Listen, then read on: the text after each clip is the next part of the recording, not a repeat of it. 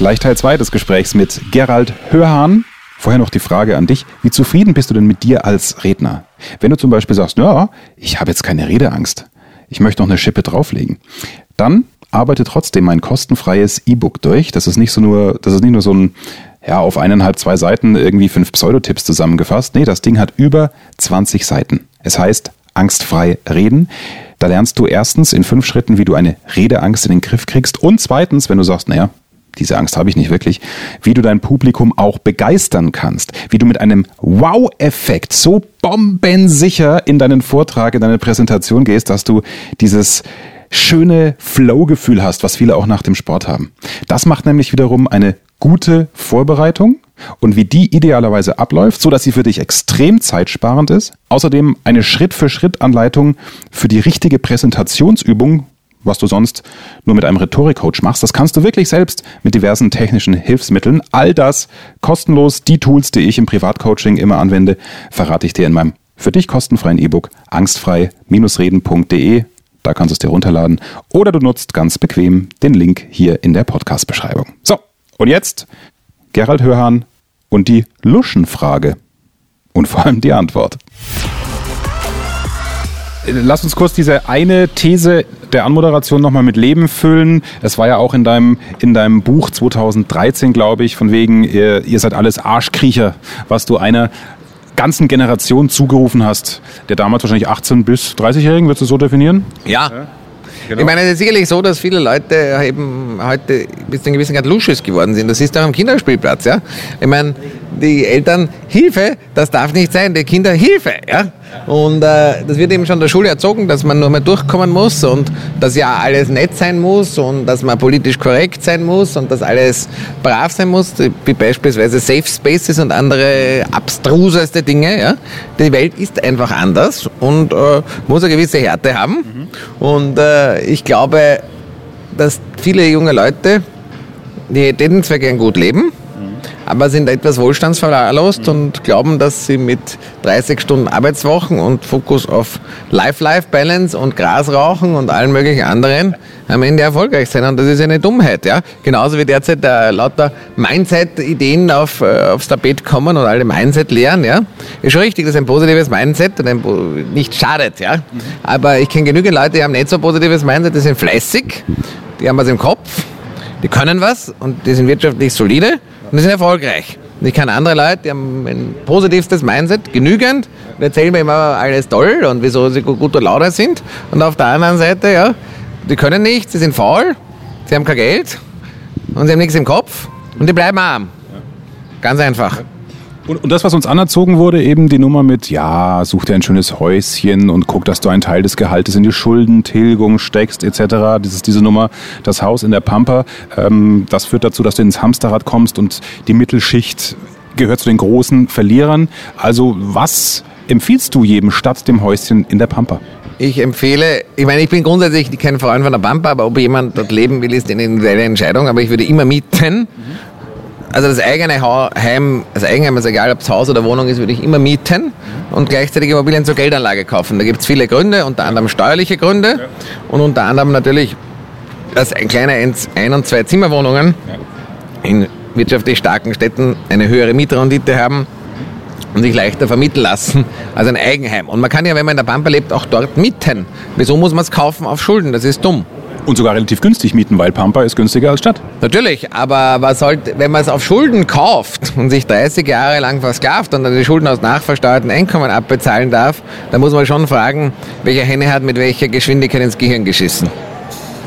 Sehr geil. Frage kurz zu deiner Zeit. Hast du noch zehn Minuten? Ja, ja. Gut. Weil dann würde mich noch interessieren, deine Haltung über Digitalisierung haben wir schon gesprochen, über Digitalwährung müssen wir noch kurz reden. Da gibt es diese zwei Philosophien. Die einen feiern allen voran natürlich ähm, den, den Bitcoin so nach dem Motto, yo, endlich unabhängiges Geld. Andere, wie Mr. Dax, Dirk Müller, auch hier im Erfolgreich Reden Podcast sagt, Leute, es ist naiv und dumm zu glauben, dass ihr denkt, es wird eine unabhängige digitale Währung geben, denn darauf fußt die Macht der Staaten und Eliten, die werden das niemals zulassen. Immer wenn es um Machtverlust geht, gab es Kriege. Was sagt Gerald Hörhan? Ich glaube durchaus, dass Bitcoin und andere Kryptowährungen florieren werden. Allerdings eben nicht als wirklich unabhängige Währungen, sondern durchaus, ich meine, in China kontrollieren ja doch äh, Bitcoin doch einige Miner bis zu einem gewissen Grad. Facebook hat, bringt gerade seine eigene Coin heraus. Amazon wird sicherlich auch seine Coin herausbringen. JP Morgan auch. Und dass die, dass die eben die technischen Möglichkeiten von digitalen Währungen von großen Institutionen, die auch eine Glaubwürdigkeit haben, genutzt werden und die werden richtig gut funktionieren, da bin ich mir sicher. Also ja, es wird diese Branche wachsen. Ich glaube auch, dass Bitcoin und die großen Kryptowährungen eine gute Chance haben. Ich glaube auch, dass sich die Tokenisierung von Vermögenswerten, das heißt, dass man beispielsweise ein Immobilien-ICO macht mhm. oder Security-Token auffangen, die Leute dann über einen Token an einem Turm in New York beteiligt sind, dass diese Dinge sie machen wirtschaftlich Sinn, weil sie billiger sind als bisherige Konstrukte, die es gibt und daher und leichter zu verstehen. Das heißt, die Branche wird wachsen, ja, aber nicht so, wie sich das die, nehmen wir es mal, Krypto-Idealisten ja. vorgestellt haben. Und viele der Krypto-Idealisten haben dann auch das ganze Geld bei ICOs gestohlen. Also ICO, wer sich nicht auskennt, ist quasi, da wird eine, eine Kryptowährung veröffentlicht und, und betritt den Markt, kann man glaube ich laienhaft so. Ja, so. 90 oder 95% aller ICOs waren Betrug. Was aber nicht heißt, dass man, ich, ich habe selbst, ich meine, ich sehe das als Risikoanlage, also nicht so stabil vielleicht wie Immobilien, aber ich habe auch im Portfolio die großen Kryptowährungen und die letzten paar Monate waren durchaus wieder erfreulich. Und ich würde auf jeden Fall einen kleinen Teil des Vermögens empfehlen, in die großen Kryptowährungen zu investieren und auch sicherlich Kryptowährungen von Amazon, Facebook, äh, Banken und ähnliches verfolgen oder auch von Staaten. Weil ich glaube durchaus, dass die kommen. Aus Staatensicht macht das ja Sinn, weil damit natürlich ja alles transparent ist und man den Bürger noch viel mehr kontrolliert als bei Bargeld. Und du kannst einfach unglaublich effiziente Strukturen schaffen, ne? mit der Blockchain und so weiter. Natürlich, und auch effiziente Kontrollstrukturen. Also ich sehe durchaus, dass die Staaten wie auch große Konzerne dieser Technologie bemächtigen werden und das eine breite Anwendung findet. Ähm, du bist ja eine, ein, eigentlich ein Teil der Finanzelite auch gewesen durch deine Jahre in den USA. Du hast an der Wall Street gearbeitet, du hast äh, bei JP Morgan gearbeitet, genau, warst auch dann Unternehmensberater bei McKinsey etc. Ist das denn wirklich so wie im Film Wolf of Wall Street mit Leonardo DiCaprio? Geht es denn wirklich da so zu an der Wall Street? Damals ist es tatsächlich so zugegangen, heute nicht mehr. Also es ist sicherlich so, man muss auch Europa und Amerika vergleichen. Europa ist es gänzlich aus, weil die europäischen Banken sind in wirtschaftlich schwierigen Situationen. Gleichzeitig ist die Regulierung in Europa relativ streng geworden. Das heißt, die Exzesse mit sind durch Compliance und ähnliches vollkommen vorbei. Also egal jetzt, was sexuelle Belästigung betrifft, was Drogen betrifft, äh, Spesenmissbrauch und ähnliches. In Amerika hat bis zu einem gewissen Grad eine Partywelt wieder eingesetzt. Dort wieder verdienen die Banken sehr, sehr viel. Aber auch dort sind sicherlich die Exzesse nicht mehr in dem Maß toleriert weil natürlich sich in 20 Jahren viel getan hat. Also in 20 Jahren beispielsweise sexueller Missbrauch heute ist ein Strafverfahren, dafür geht man ins Gefängnis, ja. Und der Arbeitgeber haftet noch dafür. Ja, dasselbe ist äh, viele andere Dinge, was früher toleriert wurde, wie nehmen wir es mal Kursmanipulationen, Bestechungen, Insiderhandel und ähnliches wurde zwar auch gab es früher sicherlich vermehrt, ist heute in, in Amerika, dafür geht man 20 Jahre sitzen. Ja. Also es sind auch dort die Regeln strenger geworden. Inwieweit hat dich die Zeit geprägt? Also was, was, was entdeckst du an dir, der Gerald 2019, wie er vor mir sitzt, wo du sagst, ja, das ist einfach irgendwie schon Ergebnis meiner Ami-Finanz-Weltzeit? Also was mich immer gewundert hat, gerade in einem Ami-Land, dass Leute, die sehr, sehr viel Geld verdienen, wirtschaftlich sehr dumm sind. Ja?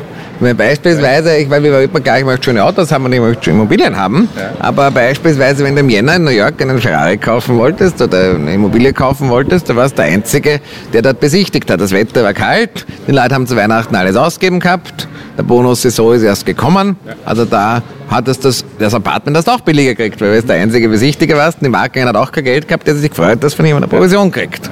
Und dann im April, Mai, wie die Sonne geschienen hat in New York, wie es warm war, und wir alle die Bonuszahlung gekriegt haben von den Wall Street Banken, sind alle zum Ferrari-Händler gerannt und der hat eine Versteigerung gemacht, wer will dieses Auto? Ja? Und dann haben die Leute 30, 40, 50 Prozent mehr gezahlt. Und dasselbe bei Wohnungen. Und da haben wir gedacht, wir können, und auch viele der Leute, obwohl die Millionen verdient haben, haben alles ausgegeben und haben leider noch Schulden gehabt. Ich habe gesagt, wie können Leute, die so gute Ausbildung haben und in der Finanzbranche arbeiten, wirtschaftlich so dumm sein? Aber es hat mich, ich habe es überall gesehen, also wirtschaftliche Dummheit kennt weder Grenzen. Es gibt Harvard-Leute, die wirtschaftlich dumm sind, genauso wie Rechtsanwälte, genauso wie Leute aus der Finanzbranche.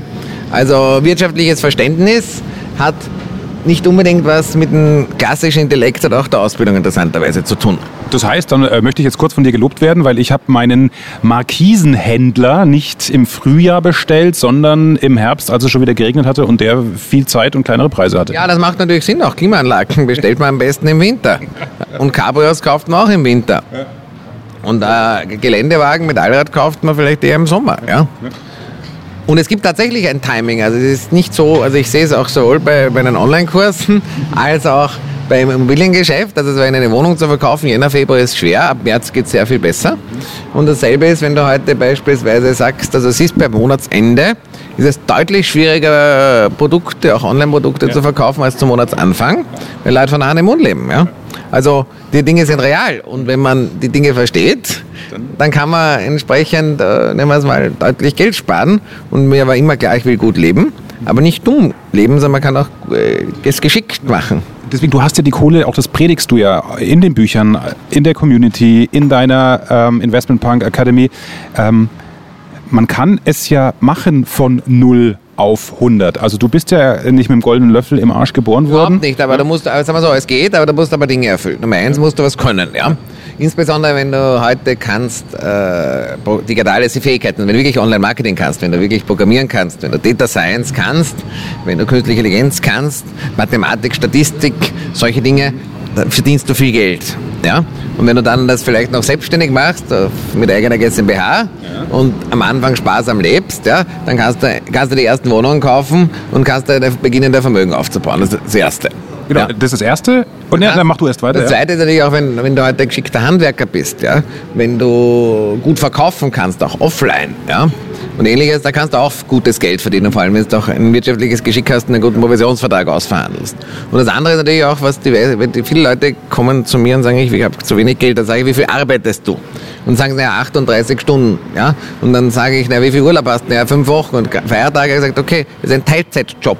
Wenn du was erreichen willst, ist eine eins, dass du was kannst, was du viel verdienst damit. Und Nummer zwei, dass du es nicht ausgibst, dass du idealerweise steuerlich effizient aufsetzt und vor allem, dass du auch fleißig bist. Weil der, der halt doppelt so viel arbeitet, verdient auch doppelt so viel.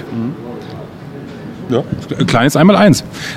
Wann war der Zeitpunkt von deinem Alter erreicht? Du hast äh, die, die, du bist finanziell frei, das hast du geschafft eben durch gute Schulden, ja, indem du äh, dir Wohnungen gekauft hast, die finanziert hast.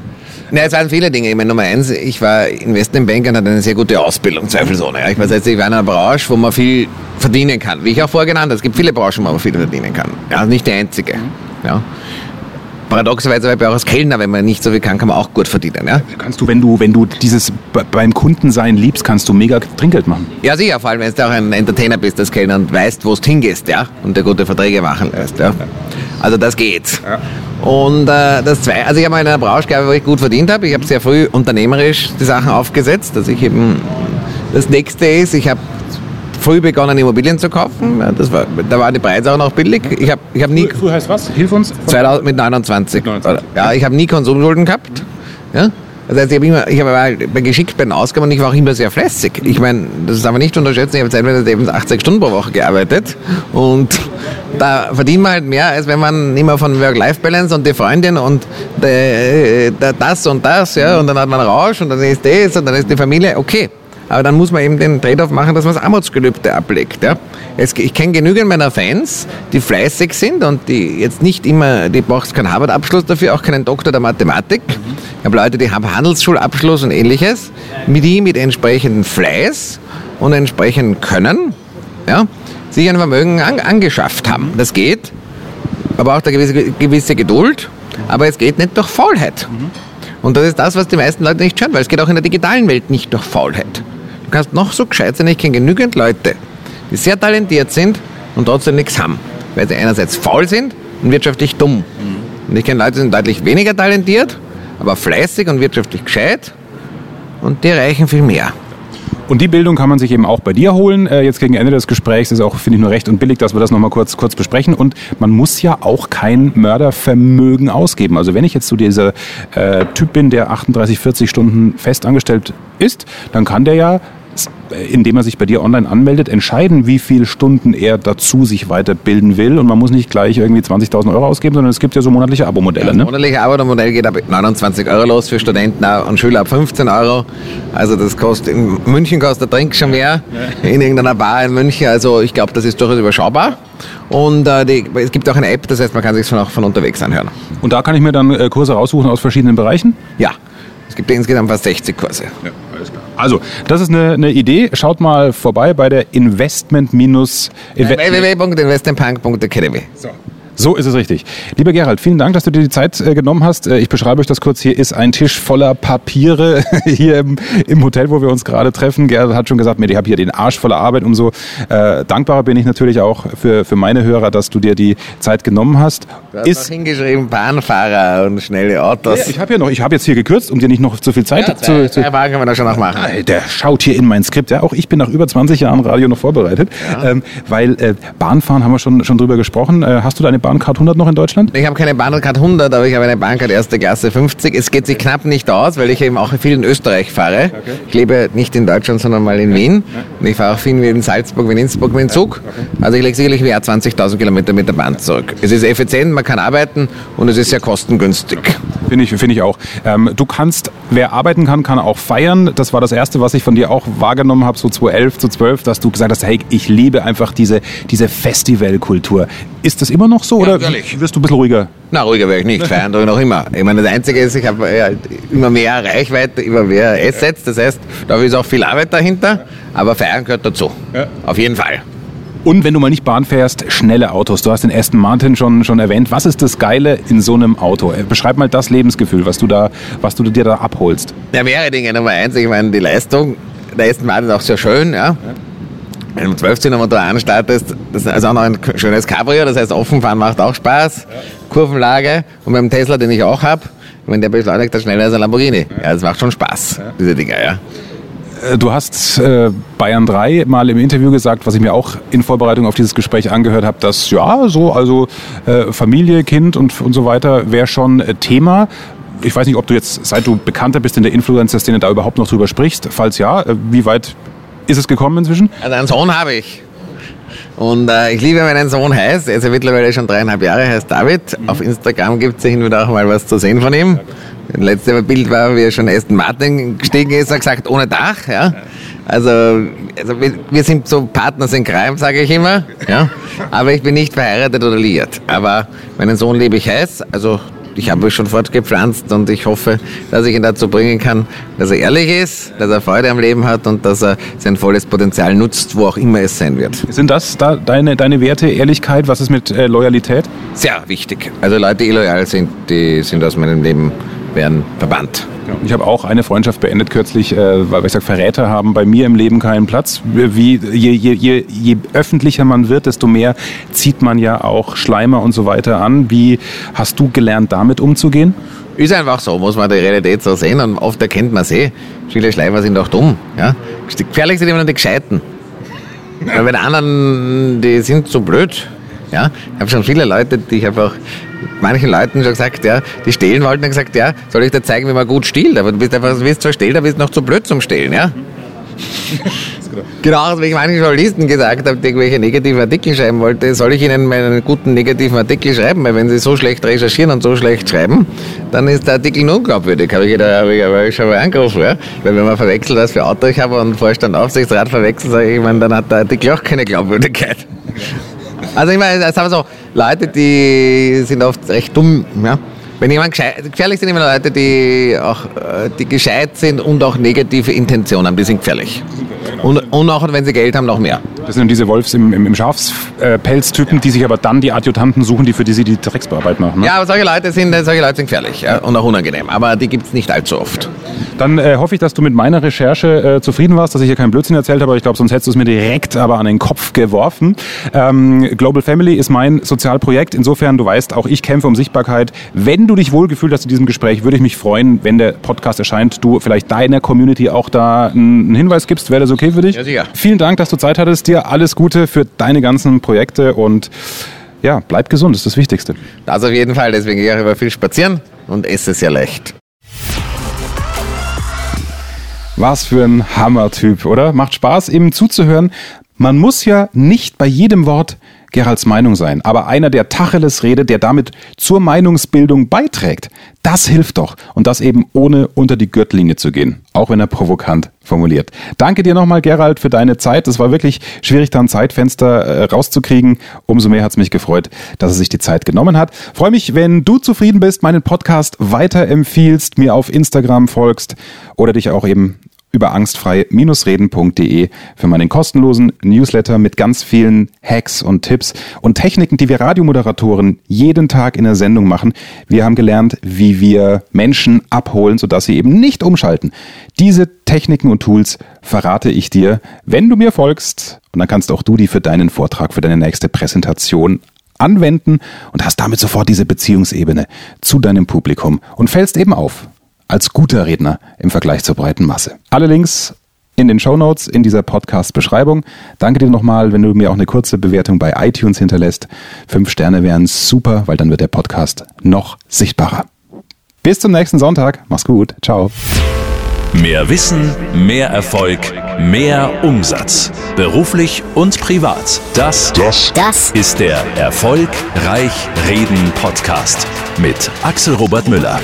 Du bist Unternehmer oder Führungskraft im Unternehmen? Dann binde deine Mitarbeiter und Kunden noch enger an deine Company mit einem professionellen Business Podcast. Sozusagen das Intranet zum Hören oder auch der Kunden-Newsletter für die Ohren. Deine Firma sitzt quasi im Kopf des Kunden und ist näher dran als jede Kundenzeitschrift. Wie das klingt und wie das geht, findest du auf www.marktführer-kommunikation.de. Marktführer-kommunikation.de die Marktführer Deutschlands wie Allianz, Wirth oder Kercher vertrauen Axel schon.